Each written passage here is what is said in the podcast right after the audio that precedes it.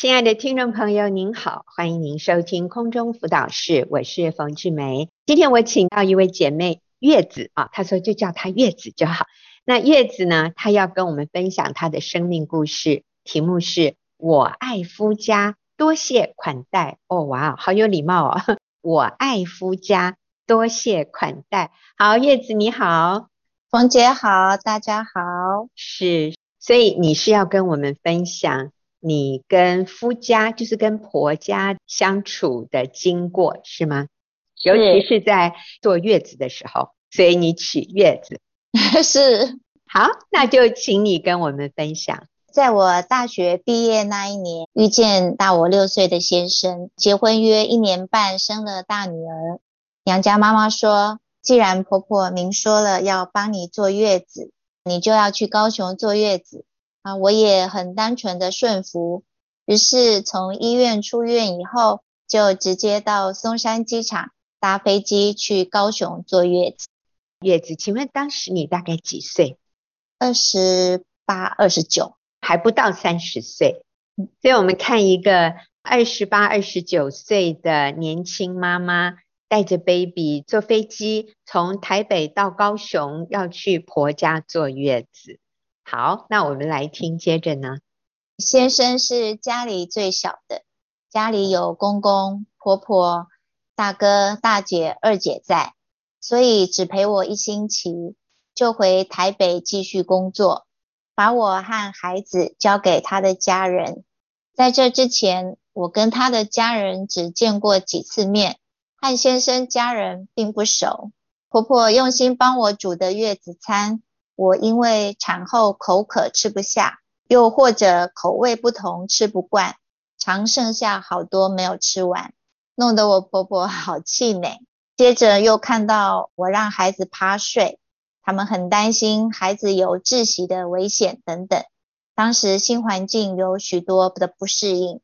是，其实我看到月子的婆婆好用心哦，她主动的要接你去他们家。坐月子帮你煮东西，可是发现你都没有吃完。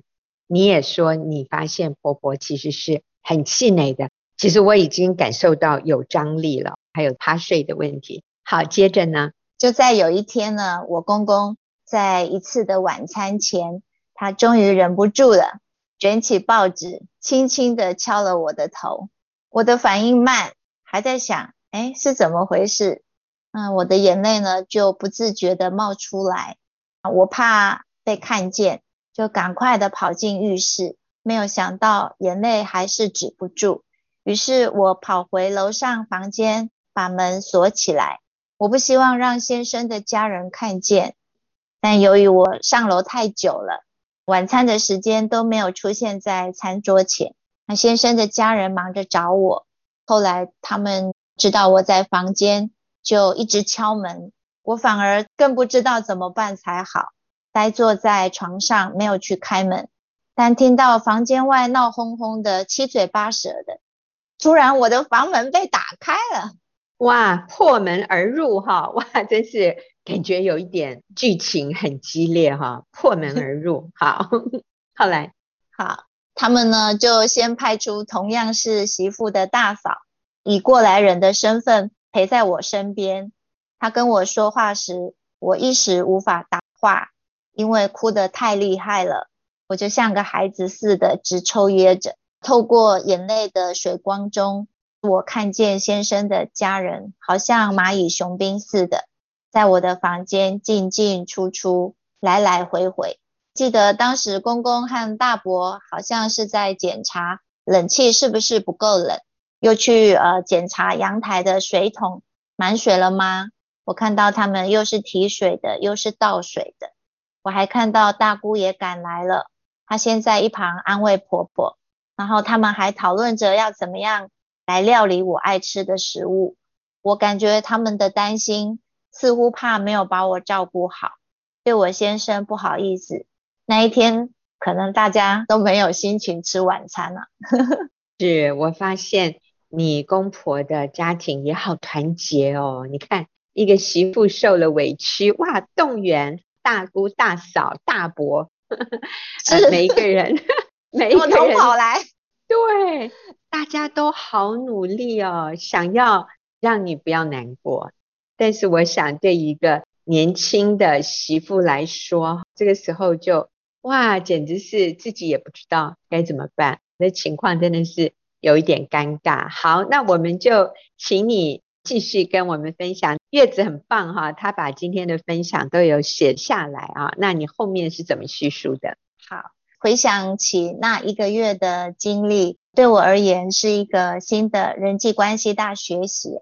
我原以为自己天性适应力还不错的，然而和不熟悉的婆家，在饮食啊、生活习惯、说话方式、家族文化很多方面的不同，一开始对我是极大的挑战，因为也是第一次当母亲嘛，育儿也还很陌生，加上可能有点产后忧郁，周遭又没有认识的朋友，当时就觉得很孤单啊，也很寂寞。但是很感谢先生啊，偶尔周间他还是特地会从台北回高雄陪我个两三天，也感谢神的恩典，因着这次坐月子的机会，拉近我和婆家的人的距离，也有更多认识和互动，很感动先生的家人，他们同心照顾我和孩子，即使发生那一晚的事件。却让我惊艳到他们无比的包容和对我的接纳，让我好有安全感。我感受到温暖的疼爱，还记得婆婆心疼的安慰我说：“别哭，别哭，会伤眼睛的。”婆婆其实是用台语讲公：“唔通考，唔通考，把机会派。”那我我先生事后也完全没有责备我，只跟他的家人说：“我是休假，就是我是小姐。”婆家对小姐的定义是正面的，是需要被珍惜的、呵护的。那言下之意就是多担待这个年轻无知还很爱生气的新家人，在这个家真的是好大的被接纳。我公婆他们的年纪跟我外公外婆差不多，所以他们也似乎很容易把我当做小女儿看待。那我们之间的相处也渐渐的就放轻松。是。其实我听到月子这样的，对于公婆他们看到月子的反应，我发现你也是一个很正面的人哎，就是你会从公婆很关心你、很爱你这个角度去看他们，而不是一直强调我压力好大哦，我不习惯，我就很想逃走。哎，我觉得你虽然当时有一直哭一直哭，公公用那个报纸轻轻敲你的头哈。这件事情其实可大可小，但是你把所有他们之后的一些反应都正面的解读，就是他们很关心我，他们很包容我，是我自己不够成熟。然后先生说：“啊，你是小姐啦，多担待这个年轻无知还很爱生气的新家人哈。”这是你对你自己的描述，我觉得你也好谦卑耶。你没有，没有啊！你不像大小姐耶，大小姐哪会承认自己年轻无知、很爱生气哈？因为我其实已经看到月子你的个性里面，你有好多美好的品格。其实那时候你还没有信主，对不对？那时候我还没有信主，是，但是你就已经是一个。谦卑，我觉得也蛮成熟的 这样的一个个性，真好。好，继续来。先生的原生家庭彼此的关系非常的好，我因为嫁到这个家，成为他们的一份子，而深受其益。我非常享受家族之间那个美好的互动啊，因此呢，在孩子还没有上小学之前。我常常是主动的要跟先生说，哎，我们要带孩子回高雄家玩哦。那我公婆他们在邻居面前啊，都感觉好有面子。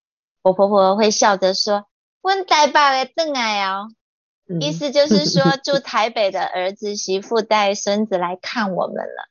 嗯，啊，我很感谢神呢，就是透过婆家让我看见一个爱与接纳的模范家庭。这对于我和先生建立家庭有很大的帮助和榜样。我来妇女小组，我也发现夫家经营家庭的信念，让我更能够体会到神对家庭的心意。例如，看重家人的关系优先，彼此互信互谅。每个来到这个家的人都是宝贝，都会被好好的款待。我真心的感谢神，让我来到这个家。哇，好感动！哎，我刚听月子讲台语啊，你讲的台语讲的好好听哦。哎，请问你是从小就会讲台语是吗？是啊，我是会讲台语的，哦哦哦哦哦，可是我讲的都不很轮转，所以我婆婆刚开始的时候都说我是那个瓦县哎，外省人。对，她说我是外省人，啊、是是，对，嗯，但是。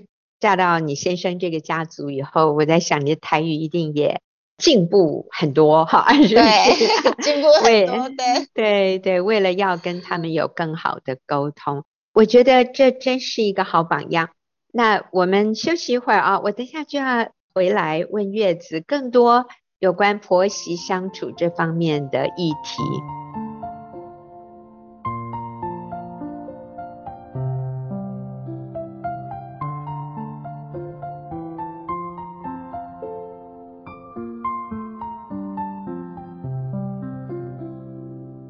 朋友，您现在所收听的是空中辅导室。我今天访问月子姐妹，她的题目是“我爱夫家，多谢款待”。刚才提到她到夫家坐月子，然后曾经有过很大的一个事件啊，她哭了大半天啊，然后这个夫家动员全家族的人，想要来让她不要哭了，来安慰她，来鼓励她。那所以现在是。将近三十年后，她回顾她跟婆家的相处和学习。那我现在就要请月子来跟我们说哈，从你跟夫家相处这么多年，你学习到哪些婆媳相处，或者是与丈夫家的整个家族的相处里面有哪些原则？好，我觉得单纯的心来接受婆婆的爱，就是。当婆婆说要帮我坐月子的时候，就是婆婆对我和孙女的爱。所以婆婆在这个期间呢，我才知道她为我洗衣服、煮饭，啊、呃，也帮孩子洗澡，这些都是婆婆对我主动表达爱的方式。然后就很感谢婆婆为我所做的。那还有就是，我也发现婆婆也是很容易受伤的。婆婆一早呢，公公就会。带她去市场，为我买新鲜的腰子啊、鱼啊、鸡肉啊，煮鱼汤、煮鸡汤，给我补身子，增加奶水。因为我是亲喂母奶，所以婆婆的用心，我应该是很感动的。但是因为我吃不下或吃不惯，就留下很多东西。所以呢，我相信婆婆那时候也是蛮挫折的。嗯，对，我想啊。月子在这里做一件很重要的事，就是我们也将心比心，去同理婆婆的角色也是很不容易的。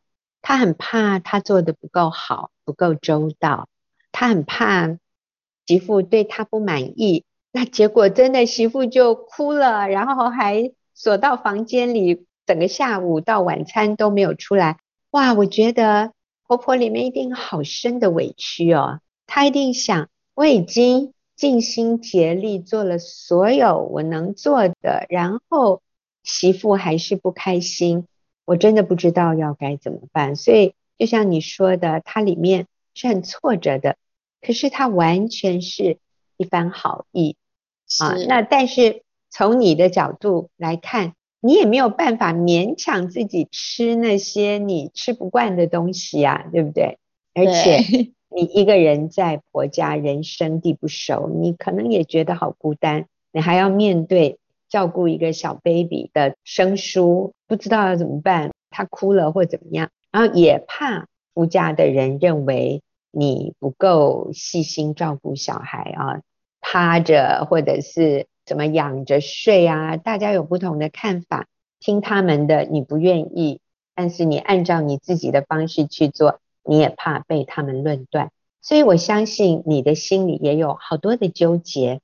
哎呦，这真是一个很高难度的功课诶，我觉得对双方来说是。对，对，但是月子你提到的就是我们单纯接受婆婆的爱，我们要把所有公婆做的事情看成是出于对我的爱，这是他们背后的动机是出于爱，不是要找我麻烦，不是要侵犯我的隐私，也不是要剥夺我当妈妈的权利啊！我听到有一些媳妇说，那个孩子哭了，婆婆就冲进来，然后就把那个 baby 抱走，哇！她就觉得你怎么可以抢我的小孩？你怎么可以把我的 baby 抱走？你没有得到我的同意。可是婆婆真的是一片好心，想要帮媳妇分担一点照顾 baby 的辛苦啊！可是最后双方都很受伤，嗯，所以我觉得这是一个非常微妙的关系。月子讲得很好，第一个你要知道婆婆做什么都是出于爱，然后第二呢，你要了解你的婆婆也是很容易受伤的。好，还有下面呢？好，我还学习到就是。我认识先生的家人哦，其实，在某个角度上，我其实也是蛮兴奋的。呃，我觉得那个阿公阿嬷、大伯、大姑、二姑这一大家子都会是我孩子的至亲亲属，家人互动也是挺丰富的，支持网也是蛮强大的哦。还有，我从来没有想过说，我结婚以后啊，会渐渐在夫家被认同。我相信，其实是神改变我的生命。我也渐渐变成夫家家族一个蛮有分量、有影响力的长辈。在我大伯跟大姑的儿子要娶媳妇啊，他们都一定要指名我当媒人。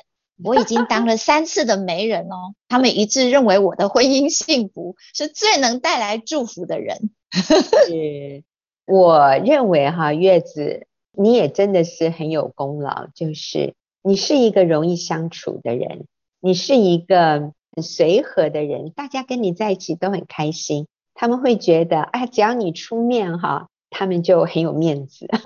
他们就觉得我们家这个媳妇哈，只要月子一出现啊，那个气氛就变得很开心，全家人都觉得很体面。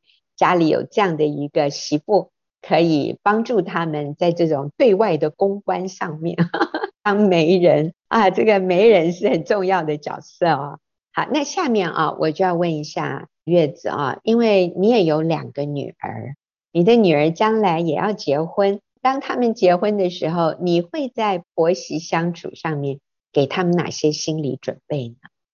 我记得我婆婆跟大姑啊，他们常常回馈我的就是，他们听到我的笑声，本来很烦恼的事，他们就忘了啊，所以呢，他们就很喜欢跟我在一起。那我想呢，就是常常笑啊。或是情绪要保持稳定，常常保持一颗喜乐的心相处，我觉得是相当重要的。嗯，情绪稳定，嗯、所以给女儿的建议，第一个你要开心喜乐，情绪稳定，这样子跟婆家甚至跟任何人相处都很重要。好，还有你会给女儿的建议，嗯嗯，就是要真的要相信婆婆是想和媳妇亲近的。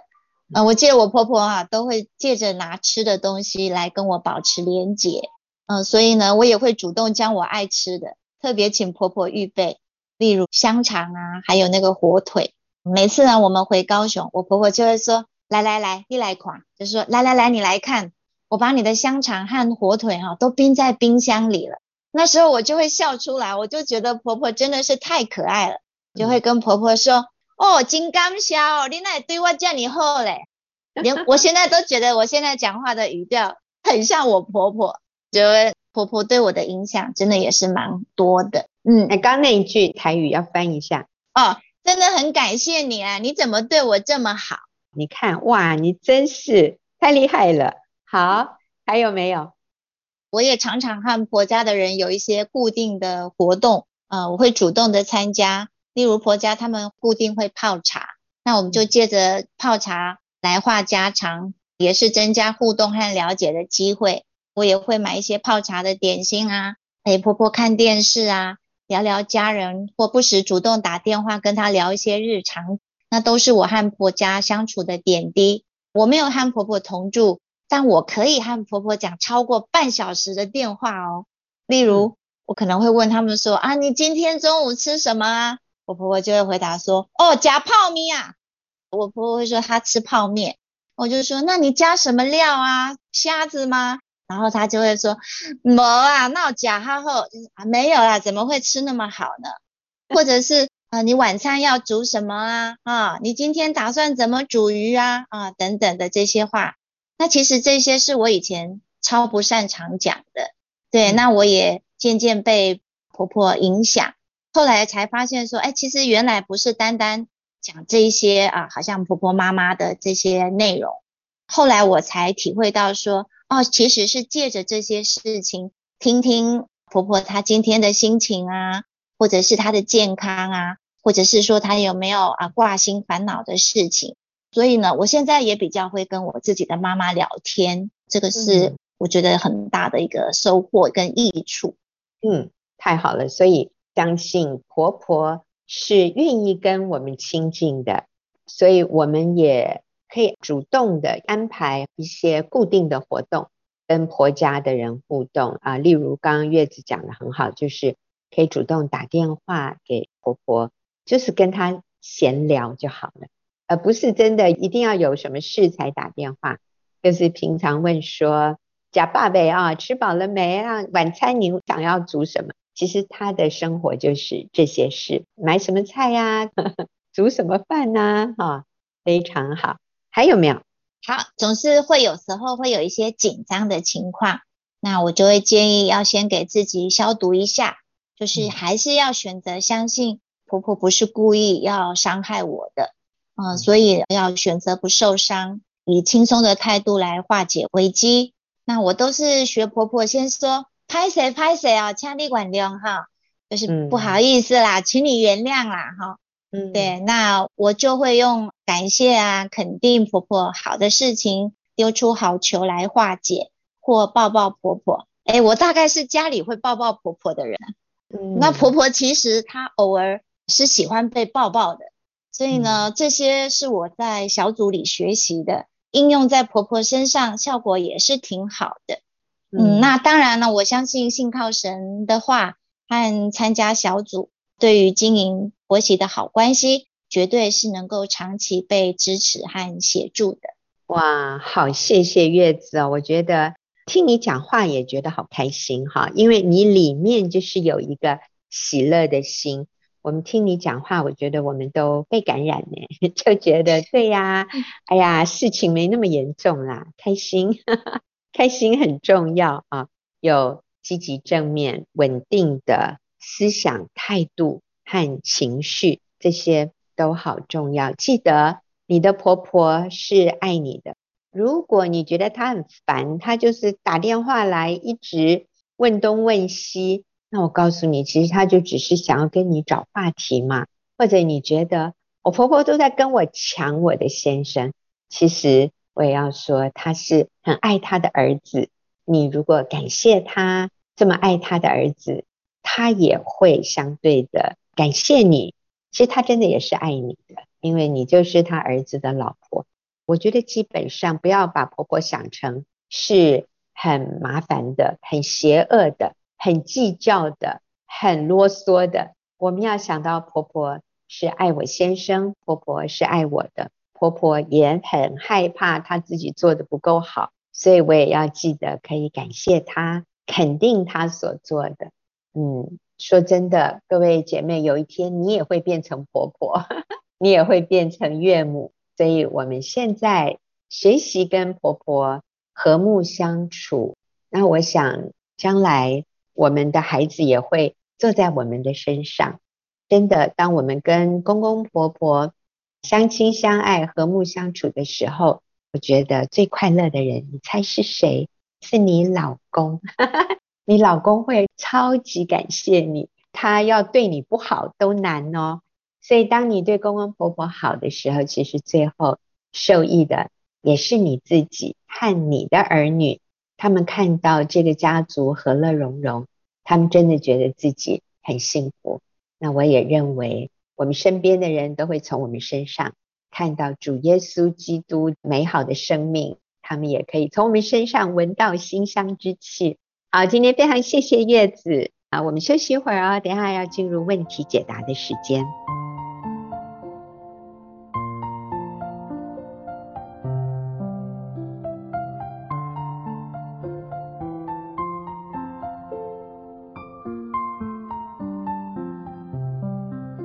好，我们进入问题解答的时间。今天是玉英跟我一起回答问题，玉英你好，王姐好，听众好，好。我们今天来看第一个问题。一个姐妹说，家庭中有很大的负债，先生收入能力有限，他无法一人负担还债和我们的生活费。妻子是想在家做全职妈妈的，但因现实状况不行，总不能不还债啊。请问该如何是好？玉英，这位妈妈她表示，她是想做全职妈妈的，嗯，可是碍于家里的债务，我觉得它里面有很大的拉扯，所以我们要怎么鼓励他？好，我想到圣经有一句话，在箴言二十一章第五节，叫做“殷勤筹划的，足致丰裕”，也就是其实一个家庭的财务是需要规划的。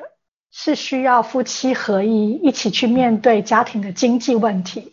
所以，我觉得第一个就是夫妻合一，我们一起来想一想，怎么样去解决这个问题。因为一个负债的产生，绝对不是一天造成的，它一定是有一个根源。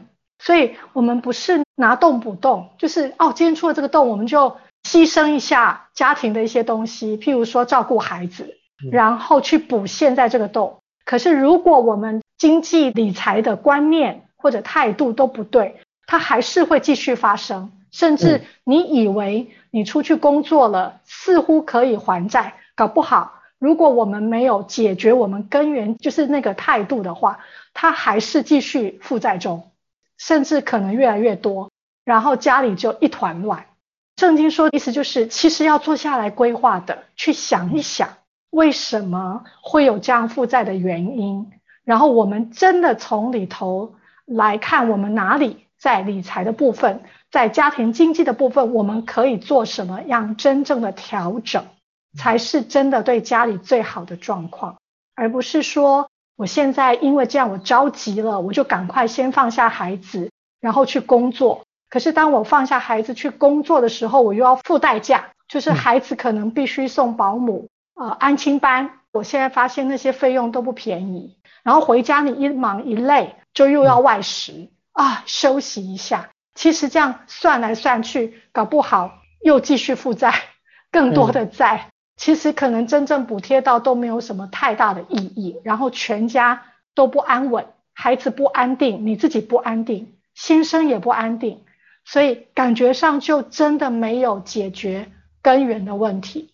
嗯，所以。第一个就是，我们来想一想，造成负债的原因，我们是不是能够再避免？避免在好像上面有收入，可是下面是一直在漏洞的。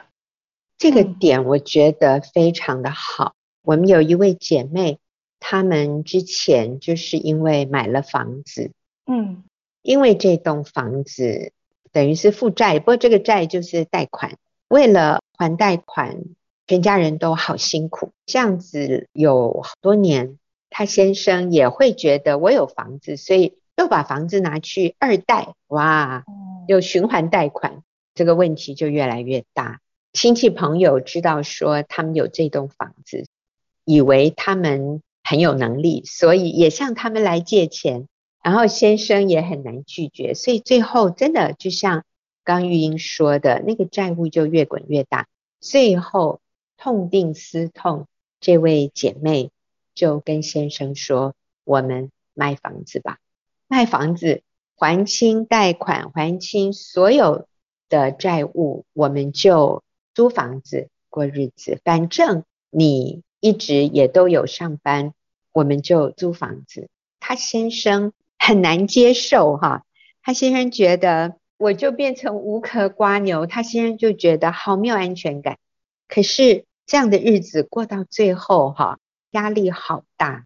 姐妹好几次也觉得，我是不是应该跳出来去工作？可是她仔细想一想，供养这栋房子，其实让他们过的日子啊，苦不堪言，太困难了。所以后来他们就决定卖房子，然后把所有的债务还清。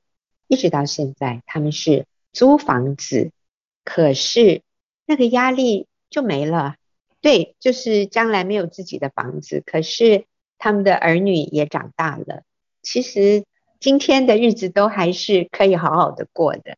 那如果大家节省一点，也是可以有存款，而不一定要有一栋房子。我在想，对，你们的债务是不是也是因为买了房子？是不是因为台湾的房价好高哦？如果我们必要的话，把房子卖掉，大家都可以轻松的过日子。我们就租房子，我们不一定要住那么昂贵的区。我们住的仍然是一个快五十年的旧公寓，哎，但是我们就是把里面弄得清爽干净。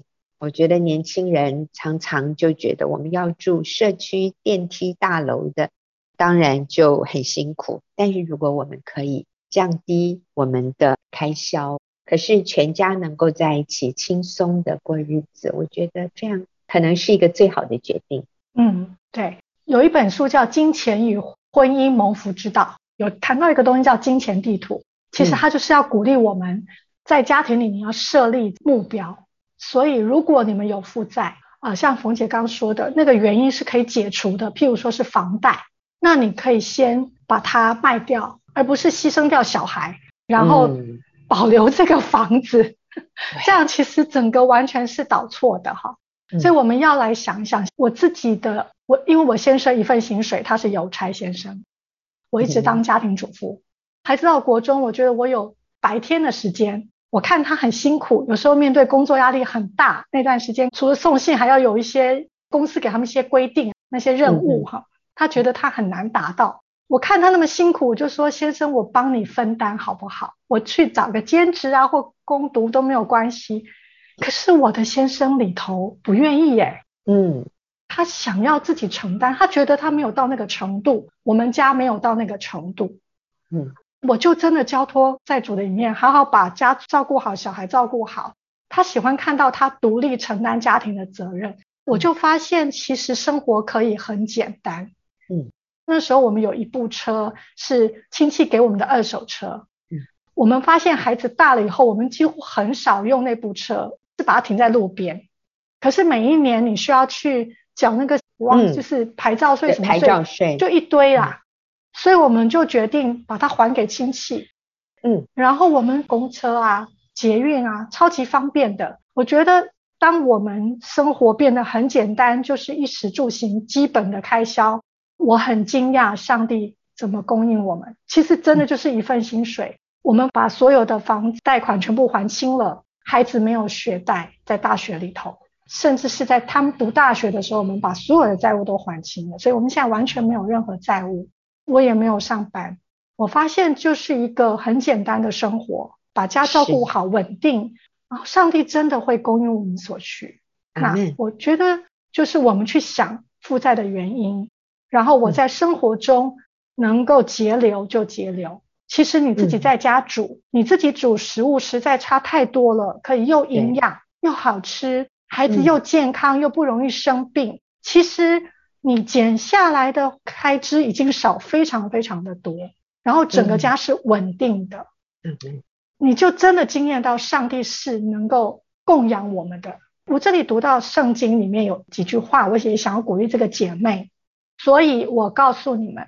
不要为生命忧虑吃什么喝什么，为身体忧虑穿什么。生命不胜于饮食吗？身体不胜于衣裳吗？你们看那天上的飞鸟，不种不收，不积蓄在仓里，你们的天赋尚且养活他们，你们不比飞鸟贵重的多吗？有一句在跳了几节之后，他说：“你们需用的这一切东西，你们天父是知道的。”在马太福音六章三十二，重点是你们需用的，不是你们想要的。是，也就是只要我们按照圣经的原则去生活，神是知道的。所以我们就来想，我生活当中哪些是我的想要，而不是真正的需要。所以我要减少那些想要，以至于我可以按着生命的节奏，在家庭的季节里，好好养育我幼年的儿女。这个才是我首要要守住的，而不是说因为我有许多想要的，所以我要去牺牲儿女的教养，陪伴的时间去得到那些东西。嗯，而且我觉得，当我们想要尽力去还债的时候，即便一个月还一千块，那都是一个决定，就是会开始还债，你立刻会感到压力减轻。所以不是要立刻把债务完全还清，慌乱了。其实你就是开始从生活当中的一千块开始还，就是还债。你会很奇妙的发现，嗯、神奇妙的供应你们一切所需，然后让你们债务渐渐减少。嗯，包括我自己，就是真正经验到上帝。当我们开始的时候，我们都不知道为什么可以那么快，债务就结束了。我没有再出去工作，我们也没有在增加负债，就是只有房子的贷款而已。但是我也不觉得我的生活有任何缺少。我们还是吃得很好，很丰盛，很营养，所以上帝真的是可以经历和可以依靠的。我们所需用的，他会供应。只要你站在你正确的优先次序上，支持你的先生，肯定你的先生，鼓励他，然后你把你的家稳定好，债务会一步一步一步的解决。嗯，这位姐妹在一开始说。先生收入能力有限，那我要鼓励你，就是你也可以更多的信任你的先生。我相信他是有能力养家的，你要信任你先生有能力养家。像玉英说的，我们把家顾好，我们把孩子照顾好，然后我们呢，带着喜乐的心，信靠神，鼓励先生，告诉他你信任他，他可以做得到。但是我们真的就是降低我们对物质生活的要求，有很多应该是可以缩减的，可以删掉的一些花费。相信上帝，你就会看到他是信实的，他供应你一切所需。好，我们休息一会儿啊，等一下再回来看下一个问题。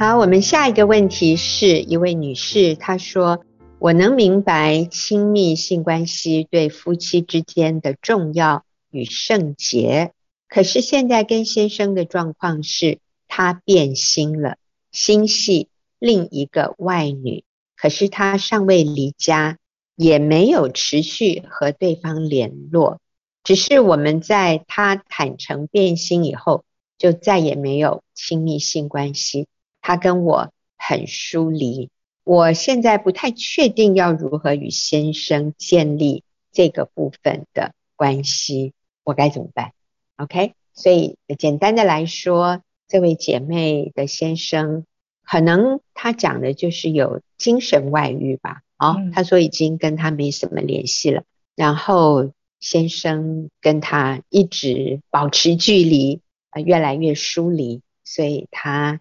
想要了解他可以怎么做？嗯嗯，这个姐妹真的很棒。她问的是我可以怎么做？嗯，然后她非常努力的去修复这个关系。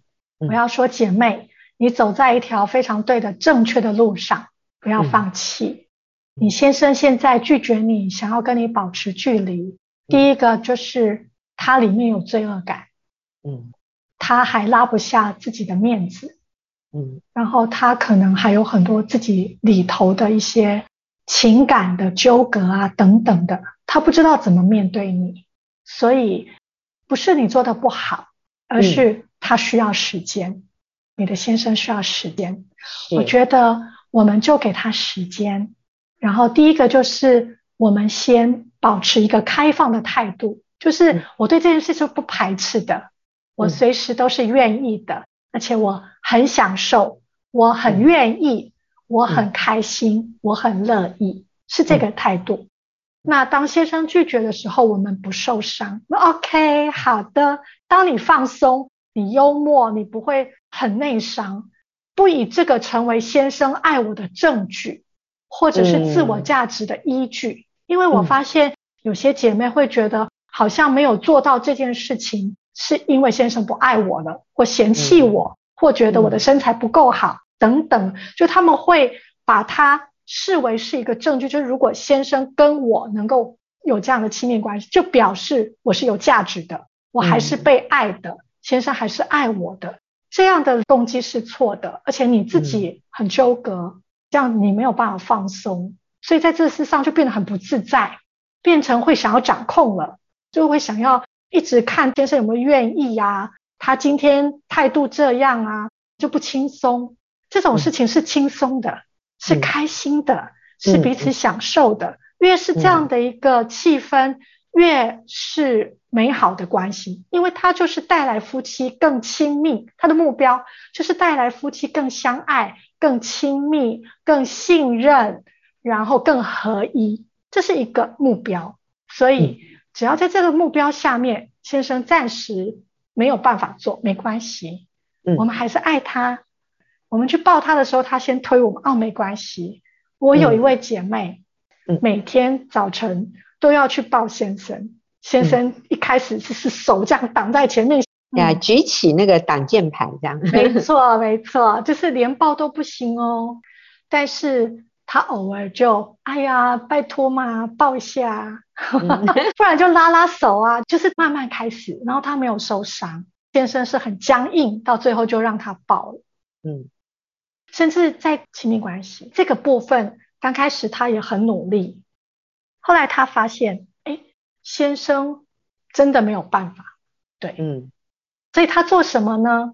因为这位先生也曾经有外遇，所以这个姐妹刚开始，呃，先生回转，然后他好像刚开始可以，可是又有一段时间开始不行，嗯，他就会怀疑是不是他身材改变了啊，呃，或者是先生可能是不是又在外面有了第三者，嗯，他里头没有安全感，他做什么？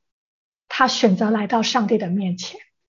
他说他透过每天的灵修，每天的祷告，将自己的心情交托给神，偶尔就去抱抱先生，爱爱他这样子，然后就是这样秀秀哈。他说刚开始先生其实是害怕抗拒的，嗯嗯，因为先生其实是自卑，嗯，因为他发现他真的没有办法是自卑，哦、而现在是先生。来抱他，还会主动来抱他哦。哦然后他们关系非常合一，嗯、很亲密。还有先生信主了。哦，对，哦、先生在这个过程之后，先信主，嗯、先信主后还跟他道歉，第一次为过去他们的过去跟他道歉。但是先生目前还是没有办法完成，嗯、但是他们是可以拥抱，嗯、啊，亲亲，非常的浪漫。嗯然后夫妻非常的合一，嗯，嗯，所以我觉得我们就等候啊，我们不受伤，我们放松，我们幽默，慢慢来，嗯、相信上帝掌权，给他一个安全、自在、放松的时间，然后在其他的小事上尽忠顺服他，仰慕他。我相信，嗯，神掌权是，其实。亲密性关系真的不是只是那一个行为，而是两个人之间的啊，我们讲合一。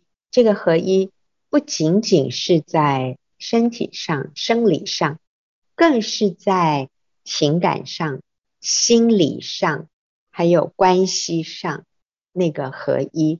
所以你在这样的一个夫妻关系里，你们觉得是？彼此相属，就是我是属于你的，你是属于我的，而这里面有信任，这里面有欣赏，这里面有仰慕，这里面有我很需要你，然后我很喜欢你，我很享受跟你在一起，不是只是身体上的，所有的事情上，我享受跟你一起。爬山，跟你一起走路，跟你一起教育小孩。我享受跟你一起吃饭，跟你一起骑脚踏车，跟你一起生活，就是所有的。你知道现在疫情，我跟李哥我们很多都已经网络化了啊，所以我们一天二十四小时都在一起，超级享受，超级开心，好珍惜哦！哇，我们真的是。史无前例啊！结婚四十三年，从来没有这么完整的二十四小时两个人都在一起。哎呀，真的是上帝给我们极大的恩典。这个合一就是我们喜欢对方、享受对方、欣赏对方、感恩对方，然后啊、在一起打球，在一起骑脚踏车，在一起祷告，在一起看一些风景的影片，我们就觉得怎么这么幸福啊？怎么可以这么好啊？上帝怎么这么祝福我们？亲密性关系那是其中的一部分，但是它的根基是平常的相处、平常的对话、平常的我们在一起的美好的感觉。我煮给他吃，他也煮给我吃，然后我们一起去超市买东西，啊、我们一起到郊外看鸟，一起骑脚踏车，然后。一起跟孙子玩，这个都是合一的一部分。可是当我开始挑剔、不满，看他不顺眼，觉得他这个没有做好，那个没有做对的，我告诉你，你就不要谈什么亲密性关系了，根本不可能。当一个人感觉到对方对他不满意，对他挑剔，对他轻看，或者对他不信任，那是做不来的，你知道吗？那亲密性关系这个真的就被搁在一边，他宁可去找别人，他不要那个心理上的压力，还有他跟你做完这件事情，变成他又欠你了。所以我想，我们说关系是一切的根基和基础，就是在你们平常的相处，你是不是？喜欢他、仰慕他，还有信任他，还有享受跟他在一起的所有的时间，不是只是身体的亲密而已。嗯，看到他就开心，看到他就觉得自己好幸福。我觉得这个是所有亲密性关系最重要的一个基础，或者你只能控制你自己这个部分，就是你对他的一种感受。需要是正面的，需要是你觉得甜蜜的，想到他你就觉得好甜蜜哦，你知道吗？这些都是滋养，都是滋润，最后在亲密性关系里，好像达到那个最高的快乐、满足和享受。可是如果没有这个好的关系做根基哈，你单单只有一个身体的亲密。那样的一个亲密关系，往往也不见得让双方都觉得满足。可能一方觉得被利用，然后另外一方觉得，哎呦，他又欠你了。对，所以这是一个全人的关系，然后在亲密性关系里达到最高点。所以我们平常相处的时候，这方面很重要。好。我们今天问题解答的部分就到这里，好，谢谢玉英哦，谢谢 对，也谢谢听众朋友的提问，那我们就下周再会。